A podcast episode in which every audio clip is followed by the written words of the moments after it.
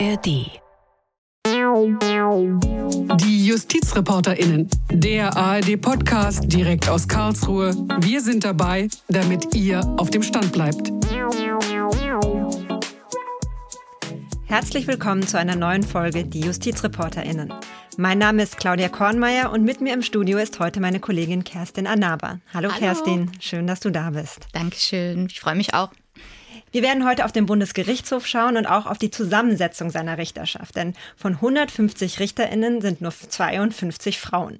Und dieses zahlenmäßige Missverhältnis ist nicht nur FrauenrechtlerInnen ein Dorn im Auge, es ist auch von ganz praktischer Relevanz. Denn was hier in Karlsruhe entschieden wird, das hat Einfluss auf das Leben der Menschen in Deutschland. Und bestes Beispiel diese Woche, äh, Kerstin, Schönheitsreparaturen. Ja, ich glaube, es gibt kaum jemanden, der das nicht kennt so viele, die in einer Mietswohnung wohnen und dann, sobald man eingezogen ist, ist das das Top-Thema. Genau, der bloße Gedanke daran, würde ich sagen, ist einem ein Graus. Du warst vor Ort äh, und wirst uns nachher über dieses aktuelle Urteil berichten, es einordnen. Entschieden hat da ja der achte Zivilsenat und der hat mit Karin Milger eine Frau als Vorsitzende. Jawohl. und am Bundesgerichtshof ist sie damit aber eine von wenigen, muss man sagen. Von 13 Zivilsenaten werden nur drei von Frauen geführt. Auch die Zusammensetzung von Milgers Mietrechtssenat geht zugunsten der Frauen aus. Ihm gehören fünf Frauen und vier Männer an. Und auch das ist eine Ausnahme. Warum das so ist und wie sich das ändern lässt. Um mir diese Fragen beantworten zu lassen, war ich unterwegs und habe mit Eva Schübel gesprochen. Die ehemalige Staatsanwältin hat sich nämlich jahrelang dafür eingesetzt, mehr Frauen an die Bundesgerichte zu bekommen. Beim Deutschen Juristinnenbund hat sie 2011 die Initiative Frauen in die roten Roben ins Leben gerufen. Und zwar rot, weil die Roben der Richterinnen an den Bundesgerichten ja rot sind. Und als erstes habe ich sie gefragt, wie es zu dieser Initiative kam. Ja, ich habe als beim äh, Generalbundesanwalt die Richterwahlen immer verfolgt. Mein Mann selbst ist ja auch Richter am Bundesgerichtshof und habe festgestellt, dass einfach immer fast nur Männer gewählt wurden und habe mich dann als Gleichstellungsbeauftragte mal kundig gemacht, wie viele Frauen sind eigentlich vorgeschlagen worden und habe dann erfahren, zum Beispiel 2011, dass lediglich 15 Prozent Frauen vorgeschlagen worden waren und dann sind auch wirklich von den ganzen gewählten Richtern waren nur 16 Prozent Frauen darunter. Und da habe ich gesagt, das ist ein Skandal, das kann nicht sein. Wir haben zum Beispiel vom BGH, wir haben in Oberlandesgerichten über 600 Richterinnen und Richter. Da wird man doch im Jahr zehn Frauen finden, die Interesse Interesse haben, an das Bundesgericht zu gehen und die auf die Vorschlagslisten kommen können. Also das heißt, Sie haben sich die Zahlen angeguckt und haben sich gesagt, das geht so gar nicht. Genau. Und was haben Sie dann konkret gemacht? Es gab dieses Vorurteil und es hieß immer, ja, die Frauen wollen nicht an die Bundesgerichte und deswegen gäbe es auch keine geeigneten äh, Frauen, die vorgeschlagen werden können. Und ich habe mir äh, als erstes gesagt, dieses Vorurteil will ich widerlegen und bin auf die Suche nach Kandidatinnen gegangen und habe das Netzwerk des Juristinnenbundes genutzt, aber auch meine Kontakte zum Bundesgerichtshof und zu den anderen Bundesgerichten, allem weil dort ja auch wissenschaftliche Mitarbeiter tätig sind, Mitarbeiterinnen und in deren Kreis, das sind ja potenzielle dann eben Kandidaten und Kandidatinnen Richtlinien für die Bundesgerichte und bin da auch fündig geworden und habe zum Beispiel erreichen können den Bundesgerichtshof dann bei der Wahl, also ich habe 2011 ja angefangen, bei der Wahl 2012 waren schon von den 13 vorgeschlagenen Frauen für den Bundesgerichtshof schon sechs mithilfe des Deutschen Juristenbundes auf die Vorschlagsliste gekommen. Also das heißt, Sie haben konkret Frauen angesprochen und gefragt, könnten Sie sich vorstellen, am Bundesgerichtshof zu arbeiten? Also ich habe vor allem mich erstmal im Hintergrund erkundigt, sind das wirklich hochqualifizierte Frauen, weil ich gesagt habe, das ist ganz wichtig, wenn wir Frauen ins Gespräch bringen, müssen die auch wirklich geeignet sein. Und dann bin ich auf die Frauen selbst äh, zugegangen, wobei das Ganze natürlich äußerst diskret durchgeführt werden muss. Lassen Sie doch uns mal einen kurzen Blick darauf werfen, wie man überhaupt Bundesrichterin, Bundesrichter wird, weil ich denke, das ist etwas, also auch von diesem Richterwahlausschuss haben im Zweifel noch nicht besonders viele Leute gehört. Also gewählt werden die RichterInnen vom Richterwahlausschuss und da sitzen 16 LandesministerInnen drin, hängt immer so ein bisschen davon ab, um welches Gericht es geht. Also beim Bundesgerichtshof sind es dann zum Beispiel die MinisterInnen aus dem Justizministerien plus 16 VertreterInnen des Bundestages, die der Bundestag wählt. Das sind die 32 Personen, die in diesem Richterwahlausschuss drin sitzen. Und die können dann nach dem Gesetz Vorschläge machen für diese Kandidaten, Kandidatinnenliste. Ist es in der Praxis tatsächlich so, dass all diese 32 Personen Vorschläge machen oder werden diese Listen eigentlich irgendwo anders vorgegeben? Also Vorschläge machen hauptsächlich die Landesjustizministerien. Und äh, die Abgeordneten einzelne, vor allem, es gibt für die Abgeordnete, jede Fraktion hat einen Obmann oder eine Obfrau, die die Richterwahl vor allem federführend durchführt. Und die anderen Abgeordneten schlagen zum Teil mal Kandidaten vor, aber also hauptsächlich eigentlich kommt aus den Ländern. Und warum aus den Ländern? weil natürlich die Justizministerinnen und Minister näher an den Gerichten sind und die sich mit den Gerichtspräsidentinnen und Präsidenten der Oberlandesgerichte, Ober Oberverwaltungsgerichte, Bundesfinanzgerichte praktisch austauschen und darüber die Vorschläge kommen. Wer hat denn besonders gute Chancen, auf diese Listen zu kommen? Ja, leider spielt die Qualifikation auch eine Rolle, aber nicht wirklich die ausschlaggebende. Es ist häufig so, dass man kennt jemanden oder Männer auch sind mehr interessiert dran, dass sie vorgeschlagen werden, während Frauen müssen eher gefragt werden. Und da ist halt notwendig, dass auch eine aktive Personalpolitik gemacht wird und eben auch Frauen, auf geeignete Frauen zugegangen wird. Und das passiert eben nicht in dem äh, Maß. Schauen wir uns doch mal eine konkrete Liste an, und zwar die eine recht aktuelle Liste. Anfang Juli gab es wieder zehn Stellen beim Bundesgerichtshof zu vergeben. Und auf der Liste standen damals 26 Personen, davon 20 Männer und sechs Frauen. Das heißt, es sieht so aus, als würde das Problem schon bei diesen Listen anfangen. Das ist auch so. Deshalb bin ich auch gleich am Anfang habe ich angefangen, ich muss die Wahllisten, die Wahlvorschläge müssen einfach erhöht werden. Es war eben damals 2011 eben auch nur 15 Prozent. Es hat sich dann aufgrund dieser Aktion Frauen in roten Roben erhöht. 2012 waren es dann schon Drittel Frauen vorgeschlagen, dann 2013 45 äh, Prozent und dann 2014 knapp 50 Prozent.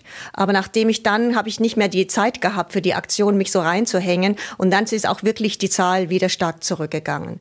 Sie haben sich selber persönlich viel eingesetzt. Würden Sie sagen, man könnte an diesem ganzen Wahl- und Auswahlverfahren noch irgendetwas ändern, damit das irgendwie automatischer so ist, dass diese Listen gleichberechtigter besetzt sind?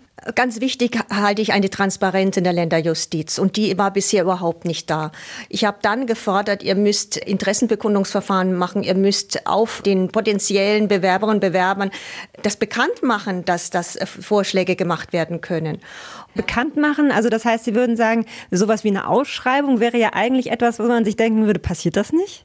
Nein, vorher war gar nichts und ich habe das dann verlangt und habe in einzelnen Ländern dann erreicht, dass wenigstens bekannt gemacht wurde, wie viele Stellen für welches Gericht zu besetzen sind und auch die Kriterien, wer in Frage kommt. Und darüber war dann möglich, dass auch die Einzelnen persönlich sich praktisch bewerben konnten.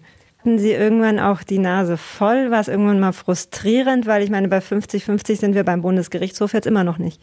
Also immer, ja, sind wir noch weit weg. Frustrierend eigentlich nein. Ich, mir war schon klar, dass eine Sisyphus-Arbeit, man muss immer wieder dranbleiben. Aber ich hatte dann aufgrund meiner beruflichen Situation mit erheblich mehr Arbeit, äh, ging es nicht. Und auch aus persönlichen Gründen musste ich einfach dann das Engagement etwas zurückfahren bin, aber das hat sich dann wirklich in den Zahlen sehr schnell gezeigt. Ich habe ja auch die ganze Zeit gezeigt, dass es dann negativ wurde. Dass es negativ wurde, genau. Ich habe ja auch Teilzeit gearbeitet mit drei Vierteln nur, sonst hätte ich diese Aktion nicht machen können. Also es wurden jetzt fünf Frauen, fünf Männer gewählt, also paritätisch sieht auf den ersten Blick ja erstmal ganz gut aus. Aber was würden Sie sagen? Reicht das oder hätten es eigentlich zehn Frauen sein müssen?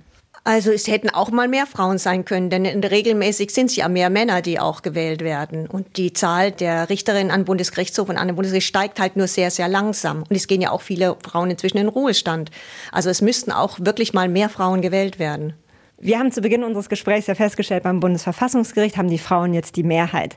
Beim Bundesgerichtshof ist das noch nicht der Fall, aber stellen wir uns mal vor, das ist, wird irgendwann so sein. Denken Sie dann, dass Frauen auch erstmal eine Weile die Mehrheit haben sollten oder sollte das Ziel tatsächlich sein, halbe halbe?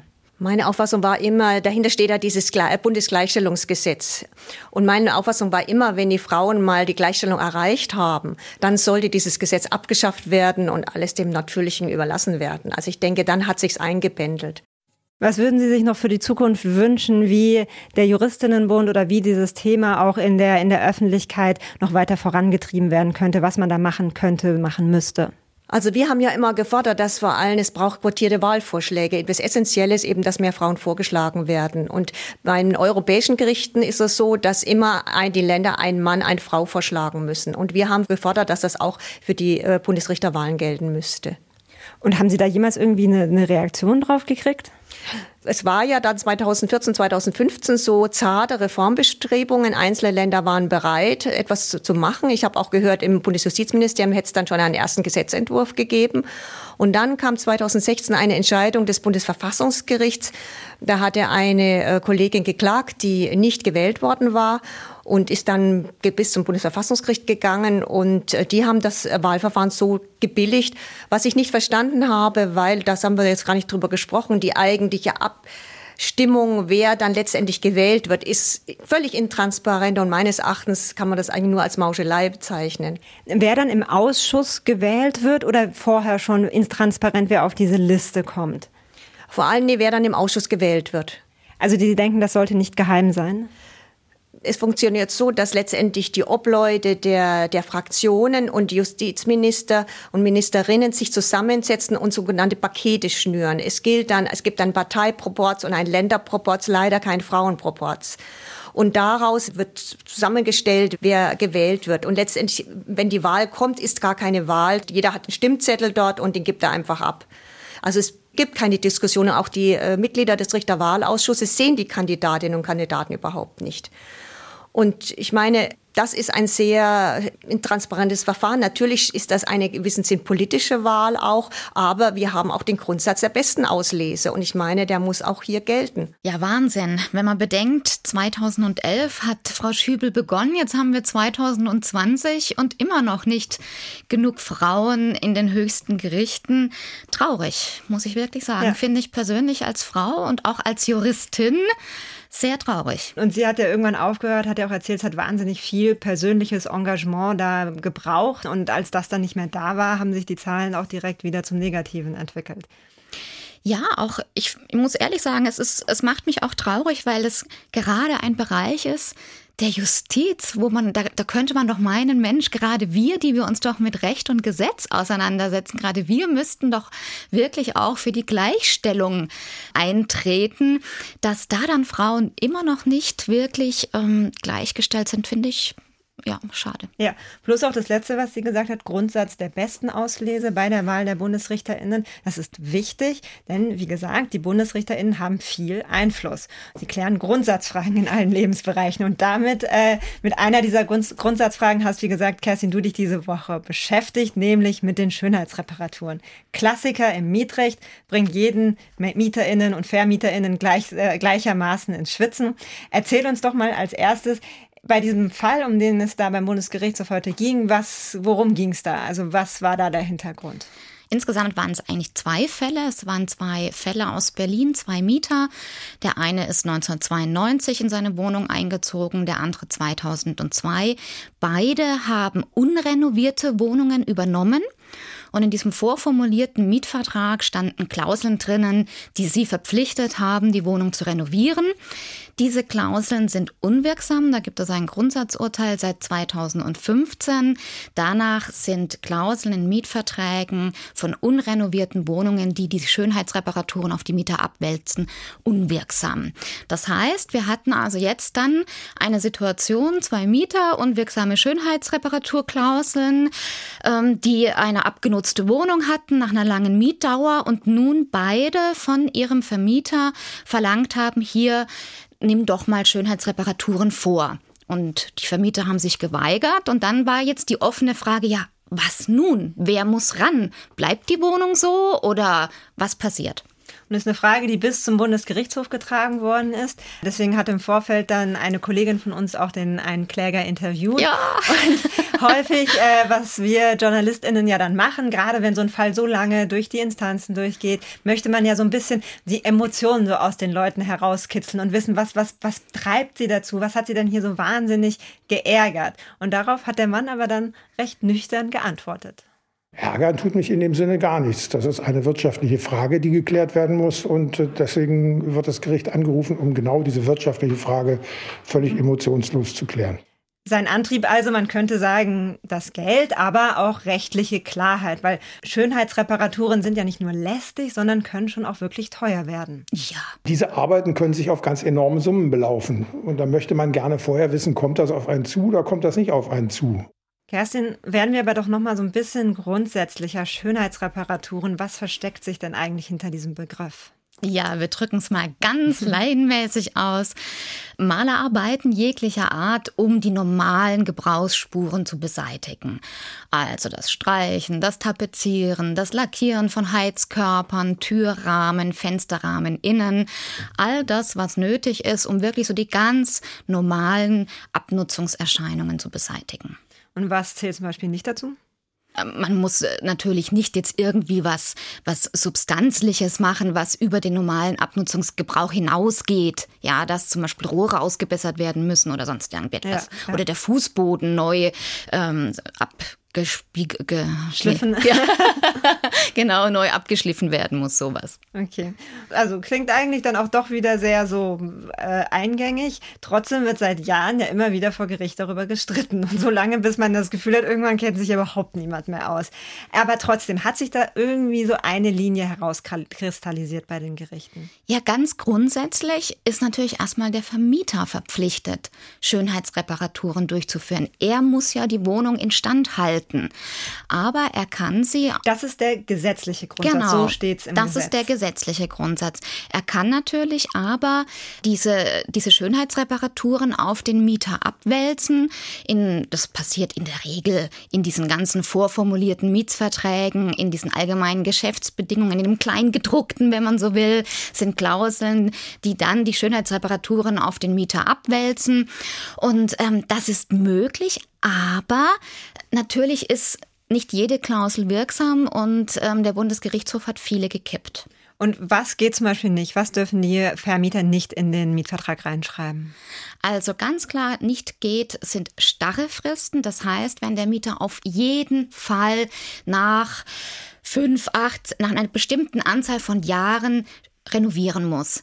Denn es muss ja auch Ausnahmen geben können. Ja, also es gibt ja auch Mieter, die vielleicht sehr, sehr wohnungsfreundlich sind, wo die Wohnung eben dann nicht abgenutzt ist und nicht renovierungsbedürftig. Und diese Ausnahmemöglichkeit, das muss äh, noch möglich bleiben. Es darf nicht starr sein oder aber die pauschale Verpflichtung bei Auszug zu streichen. Auch das ist unwirksam. Mhm.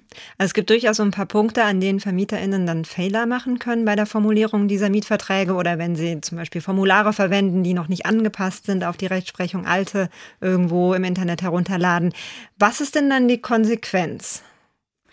Nun, wenn die Klausel unwirksam ist, dann gilt das, was im Gesetz steht. Und ähm, dann wird wieder das Gesetz angewandt. Und nach dem Gesetz ist zuallererst mal der Vermieter verpflichtet, die Wohnung instand zu halten und die Schönheitsreparaturen vorzunehmen. Und ich als Mieter bin dann erstmal fein raus, kann mich zurücklehnen. Jetzt ähm, kommen wir wieder zurück zu diesem aktuellen Fall. Da war die Situation nämlich noch so ein bisschen spezieller. Die Mieter sind da in eine unrenovierte Wohnung gezogen, hatten dann, wie gesagt, unwirksame Klauseln. Was hat der Bundesgerichtshof für diese Situation entschieden? Der Bundesgerichtshof hat ein salomonisches Urteil getroffen. Er hat versucht, beide Interessen von Mieter und Vermieter unter einen Hut zu bringen und hat gesagt, also, der Vermieter ist verpflichtet zu renovieren, aber der Mieter darf natürlich nicht besser gestellt werden als bei Einzug in die Wohnung. Deswegen muss er sich an den Kosten beteiligen. Und zwar in der Regel zu 50, 50 Prozent. Das heißt, in der Regel wird der Mieter sich zu 50 Prozent an den Kosten beteiligen müssen. Und was ist so deine Einschätzung? Was wird das für Folgen für die Praxis haben? Ja, es ist schwierig abzusehen. Ich meine, ein Kompromiss tut immer weh. Ja, sowohl Mieter als auch Vermieter sind nicht glücklich mit äh, der Entscheidung, so zumindest schon die Reaktionen vom Deutschen Mieterbund und von Haus und Grund. Aber ich persönlich denke, ähm, es wird die Praxis zeigen, ob sich streitende Parteien tatsächlich über Höhe und Aufteilung dann einigen können. Das muss sich erst herauskristallisieren. Es kann natürlich auch gut sein, dass viele Mieter es sich dreimal überlegen, ob sie ihren Vermieter ansprechen, dass er Renovierungsarbeiten vornimmt, wenn sie dann damit rechnen müssen, er wird einen teuren Maler beauftragen und es kommt eine hohe Kostenbeteiligung auf sie zu. Also da könnte ich mir gut vorstellen, dass viele Mieter eher zurückschrecken, das in Anspruch zu nehmen. Und warum sind jetzt auch so die Eigentümervertretungen, also wie Haus und Grund, damit nicht einverstanden? Weil sie natürlich sagen, naja, also vertraglich vereinbart war eine unrenovierte Wohnung. Und ähm, warum muss jetzt der Vermieter eine bessere Wohnung herstellen als zu Beginn, zu Einzug. Das kann nicht sein. Das ist gesetzlich nicht verlangt. Mhm. Also das heißt ein Kompromiss, mit dem aber erstmal so zumindest, wenn wir auf die Vertretungen schauen, beide Seiten nicht einverstanden sind, also auf die jeweiligen Interessenvertretungen. Ja, aber es heißt ja immer, ein Kompromiss ist ein guter Kompromiss, wenn, wenn beide Parteien Schmerzen dabei haben. Und ähm, so scheint es zu sein. Okay, also mal schauen, äh, wie das weitergeht. Vor allem auch, ob das Ganze nochmal vor Gericht landen wird, wenn es dann tatsächlich, um du hast ja auch gesagt, in der Regel 50-50. Vielleicht gibt es da dann Fragen, die nochmal geklärt werden müssen. Hat der Vermieter hier vielleicht einen zu teuren Handwerker beauftragt oder sowas? Könnten alles Fragen sein, die die Gerichte weiter noch beschäftigen können. Vielen Dank, Kerstin, für die Einschätzungen. Gerne. Und damit werfen wir noch einen Blick auf die kommende Woche. Da wird der Europäische Gerichtshof über die Datenübermittlung in die USA entscheiden. Hintergrund ist ein Verfahren des Datenschutzaktivisten Max Schrems. Der will verhindern, dass seine Daten von Facebook Irland an Facebook in die USA übermittelt werden. Weil Facebook dort nämlich, so seine Argumentation, verpflichtet sei, Daten an Behörden wie zum Beispiel die NSA weiterzugeben, ohne dass man sich dagegen gerichtlich wehren könnte. Mehr dazu und vor allem auch dazu, wie der Europäische Gerichtshof entschieden hat, kommende Woche an dieser Stelle. Bis dahin schreibt uns, was wir besser machen können, welche Themen ihr gerne von uns hören wollt, entweder per E-Mail an justizreporterinnen.swr.de oder hinterlasst uns Kommentare auf unserer Facebook-Seite ARD Rechtsredaktion. Damit verabschiede ich mich. Vielen Dank fürs Zuhören. Vielen Dank, Kerstin, und bis zum nächsten Mal. Tschüss.